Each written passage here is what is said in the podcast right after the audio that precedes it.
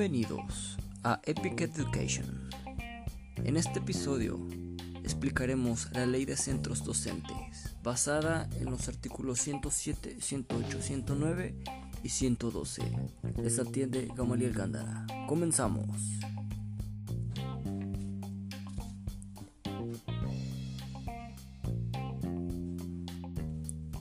Ley de centros docentes.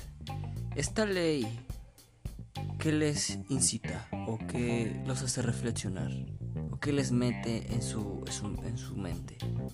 Comenzaremos con una pregunta que dice, ¿qué puntos hacen de una institución un centro educativo? Quizás tú quieres fundar algún centro educativo, pues en este artículo, que es el 107, habla acerca de esto. Dice el artículo 107, del régimen jurídico.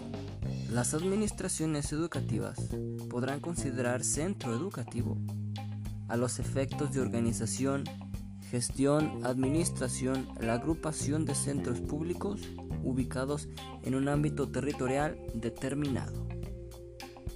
En grandes rasgos, o en un resumen, mejor dicho, eh, aquí habla de que la las administraciones educativas podrán considerar como centro educativo aquella gestión, organización y administración de algún centro que esté direccionado a la educación.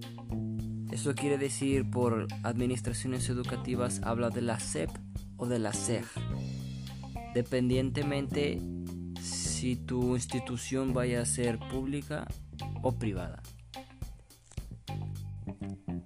De esto habla el artículo 108, que es el de sobre la clasificación de los centros de los, de los centros educativos. Estos centros se dividen en dos, como ya lo había mencionado antes, los privados y los públicos. Los privados es cuyo titular es una persona física o jurídica de carácter privado, una persona ajena a cualquier partido político o quizá este, religión en algunos casos. Una persona que tiene ese deseo, pues ahora sí, de tener su propio centro educativo. Y pues claro, la solvencia económica es un punto muy importante en esto. Los, las, los centros educativos públicos es el cuyo titular sea de una administración pública. Esto quiere decir derivados de la SEP, de la SEC o sea de alguna escuela federal. Cuando uno o cuando una persona tiene el deseo de inaugurar o fundamentar una, un centro educativo, se le piden muchos requisitos. Uno de ellos es el, apoyo de, un estudio socioeconómico alrededor de lo que es la zona donde se vaya a implantar cierto lugar. Esto, esto a qué va para ver si la sociedad donde se va a implantar tiene la suficiente solvencia económica, si es un, un lugar donde sea bueno poner una escuela, no se puede poner una escuela donde no haya, no esté poblado, tiene que estar poblado, tiene que haber eh, cercas lugares como pavimento, banquetas y todo que esté seguro para la educación rutas de camiones también. De esto habla el artículo 109, que es acerca de la programación de la ley de centros, de centros educativos. Las administraciones educativas deberán tener en cuenta las consignaciones presupuestarias existentes y el principio de economía y eficiencia en el uso de los recursos públicos.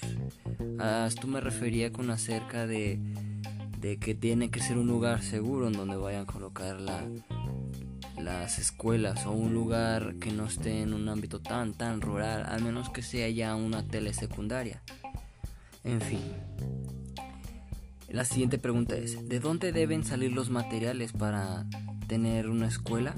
Si es pública, tiene que, tiene que salir de acuerdo al artículo 112, que es acerca de los medios materiales y humanos corresponde a las administraciones educativas dotar a todos los centros públicos de los medios materiales y humanos necesarios para ofrecer una educación de calidad y garantizar la igualdad de oportunidades en la educación.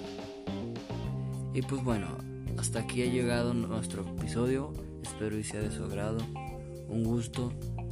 Tengan un buen día. Saludos.